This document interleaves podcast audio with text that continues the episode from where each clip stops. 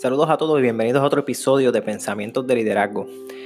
En el episodio de hoy quiero discutir varias ideas y varias experiencias que he vivido durante, durante esta crisis y cómo nosotros como líderes y como, como empresarios tenemos que afrontarla y la hemos trabajado durante estas pasadas tres semanas.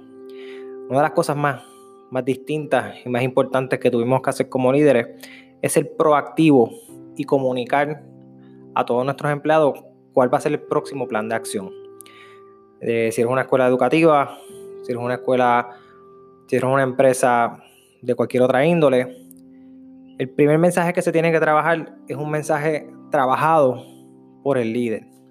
Y cuando me refiero a un mensaje trabajado por el líder, no es que solamente enviaste un email y te comunicaste con ciertas personas claves de tu institución para enviarle cuáles van a ser las próximas instrucciones a hacer durante esta crisis. Un líder tiene que trabajar de la manera proactiva para ver cómo puede llevar y comunicar un mensaje de esperanza a todos sus empleados. Y el mejor mensaje de esperanza para todos sus empleados es mantenerlos trabajando de una manera u otra. Y lo mejor para eso es establecer equipos de trabajo con cualquier programa a distancia. En el caso, en el caso mío, yo utilicé tres herramientas de videoconferencia. Una fue Zoom, eh, videoconferencia a través de Zoom, Webex, videoconferencia a través de Webex y Microsoft Teams. Eh, yo, eh, en mi particular, yo estoy en dos empresas y he tenido que estar trabajando con diferentes tipos de tecnologías para comunicarme con, con nuestros empleados, con nuestros colegas, inclusive hasta con nuestros familiares. Ha sido un reto, definitivamente, pero ha sido algo totalmente nuevo. Y lo mejor que nosotros podemos acaparar de esta situación es que cuando tenemos algo nuevo, nuestro cerebro, nuestro cerebro se engrandece. Y cuando me refiero a que se engrandece es que nosotros siempre queremos aprender algo nuevo todos los días. Aunque esta situación nos mantiene un poquito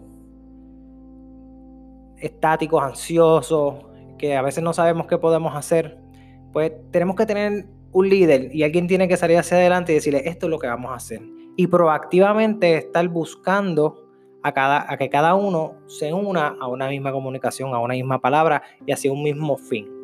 Que en el caso de las empresas educativas, que es donde yo, me donde yo trabajo, el fin es el estudiante. ¿Cómo le vamos a llevar ese mensaje al estudiante y cómo le vamos a llevar el mensaje a esos padres? Si estamos hablando de pre 12 eh, y si estamos hablando de higher education, pues cómo le vamos a llevar el mensaje al estudiante de que vamos a seguir trabajando con él y que vamos a estar de tú a tú contigo.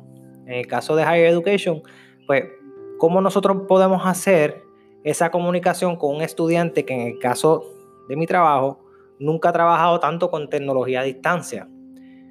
Gracias a Dios el gobierno federal abre la partida para que nosotros podamos trabajar en ello. Y entonces vemos de qué manera el mismo, los mismos profesionales que tampoco han trabajado tanto con tecnología se van adentrando a la tecnología, se van ellos mismos adiestrando, entrenando, para entonces llevarle ese mensaje a los estudiantes al mismo tiempo que ellos lo están haciendo. Porque esto es algo nuevo. Y si no hay diferentes líderes que llevan la comunicación, porque aquí la palabra clave es comunicación, acción y respuesta. Cuando yo me refiero a comunicación, acción y respuesta, yo me refiero a que obviamente al tú no tener el personal ahí, tú no puedes estar supervisándolo en su área de trabajo como si esto estuviese en tu empresa. Por lo tanto, tenemos que ver sus acciones. ¿Y cómo vemos sus acciones? Pues con los resultados.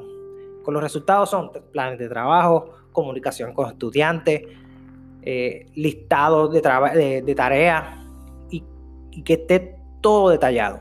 ¿Cuál es la gran diferencia de trabajar a distancia? Es que hay que escribir más. Los profesores tienen que redactar más, los estudiantes tienen que redactar más. Y los profesores, además de que redactan, tienen que también estar leyendo cada uno de los trabajos de los estudiantes, lo cual eso aumenta su capacidad de trabajo el doble de lo que estaban acostumbrados. Por lo tanto, y en resumen, porque no quiero eh, abordar mucho en este podcast, lo más importante que yo me he llevado bajo estas tres semanas, que han sido muchas veces en cierta parte de descanso, de estar en familia, por otra parte de mucha ansiedad, de mucha inseguridad de qué es lo que nos va a pasar. Todavía hay una inseguridad tremenda porque no se sabe qué va a pasar para mayo, qué va a pasar para junio. Y cada empresa tiene unos deadlines, cada empresa tiene unas expectativas que tiene que cumplir y todo esto le cambia los muñequitos a todo el mundo. Entonces, como, como líder, uno motiva a los demás a que se sientan esperanzados y sigan hacia adelante. Pues una de las cosas que uno como líder tiene que hacer es buscar financiamiento buscar que haya un cash flow para que la organización se mantenga. Obviamente, pues se tiene que poner y buscar webinars y buscar profesionales que, que han estado ya buscando dónde están esas ayudas necesarias para que llegue el cash flow a tu, institución. Hay varias ayudas que si puedo eventualmente hacer un podcast con mi CPA que abunde más sobre esas ayudas.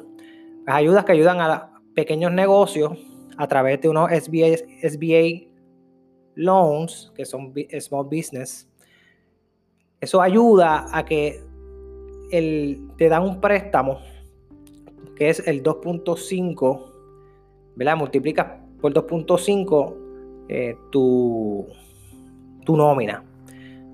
Y es, un, y es un, un, préstamo bastante hábil y bastante bueno que puede ayudar a que esas empresas tengan, esas empresas pequeñas que tengan menos de, 500 empleados, o que no sé si son 550 empleados, no me, no, no tengo la información, no me acuerdo de la información ahora en el momento, pero ayuda a que tengas ese cash flow para poder seguir pagándole a tu gente. Lo que quiere el gobierno y lo que quiere especialmente el gobierno federal y el gobierno estatal es que nosotros los empresarios mantengamos a nuestros, a nuestros estudiantes, obviamente a nuestros estudiantes en el caso de educación, pero también a nuestros empleados, que esto no afecte y créanme, nosotros como líderes estamos pensando en esto todo el tiempo y no, es, no necesariamente ante las crisis, sino nosotros como líderes siempre estamos pensando de cómo yo puedo mantener a que todo el mundo reciba el pan. Es una de las grandes responsabilidades que tiene un líder administrativo en una empresa. No es solamente el dirigir a las personas a que cumplan las metas y los objetivos establecidos, dentro de esa organización, sino ver cómo podemos trabajar con ese presupuesto y ese financiamiento para que siempre haya ese cash flow disponible para que todos podamos cumplir con nuestras responsabilidades financieras, lo cual es sumamente difícil. Eh, siempre las personas, ¿verdad? Tenemos esta idea de que un negocio lo vamos a comenzar y que de momento va a ser una cosa grandiosa y que el dinero va a llegar de la nada. El dinero es bien difícil conseguir y hay que estar constantemente trabajando para que no se vaya y para mantenerlo. Por eso es que siempre esa dicotomía dentro de los departamentos de yo necesito dinero, necesito dinero. Sí, yo también necesito dinero. Pero ¿de dónde va a salir el dinero? Ayúdame a conseguir y convertir el dinero. Para entonces poder financiar cualquier tipo de, de trabajo que queramos hacer dentro de la empresa. Por último, y quiero volver a recalcar, tenemos que buscar siempre ser los primeros en dar la comunicación y mantener ese rayo de esperanza en nuestros empleados. Ellos esperan mucho de nosotros. Al igual de que nosotros esperamos mucho de ellos, ellos esperan más de nosotros. Así que nada, quería compartir ese pensamiento de hoy y lo que he aprendido en estas últimas tres semanas trabajando a distancia. Ha sido bien interesante utilizando las videoconferencias, utilizando los emails, utilizando los chats de una manera más, más fuerte y de una manera mucho más dinámica, podría decir yo y hasta más interesante. Puedo decir que en el caso mío, en el postsecundario, he tenido un mayor apego y una mayor comunicación con mi facultad que, la que tenía antes. Antes era más a través de, la supervisora y sí me reunía con la, facultad, pero no había esa, esa interacción semanal como la ha ocurrido en las pasadas tres semanas. Que siempre, siempre hay cosas buenas que ocurren dentro de las organizaciones. Siempre busquen algo, algo positivo. Este virus es algo fuerte, es una pandemia. Estamos trabajando fuertemente para que quedarnos en nuestras casas, para que esto baje y lograr, ¿verdad? Dios quiera que sea más sooner than later, ¿verdad? Eh, como dicen los americanos, que sea antes de lo esperado. Pero si no es así, pues tenemos ya herramientas de trabajo para poder trabajar y poder fomentar el futuro de nuestras empresas. Líder que me escucha, que tienes tu, trabajo parado, piensa en tus empleados. agota todo tipo, todo tipo de ayuda que pueda llegar, todo tipo de préstamo que te pueda dar el gobierno federal para que puedas seguir hacia adelante y puedas mantener tu emplemanía. Porque no hay nada mejor que un equipo de trabajo comprometido. El compromiso y el apego del empleado hacia la organización es esencial para el cumplimiento de metas. Nada, con eso los dejo y hasta la próxima, gente.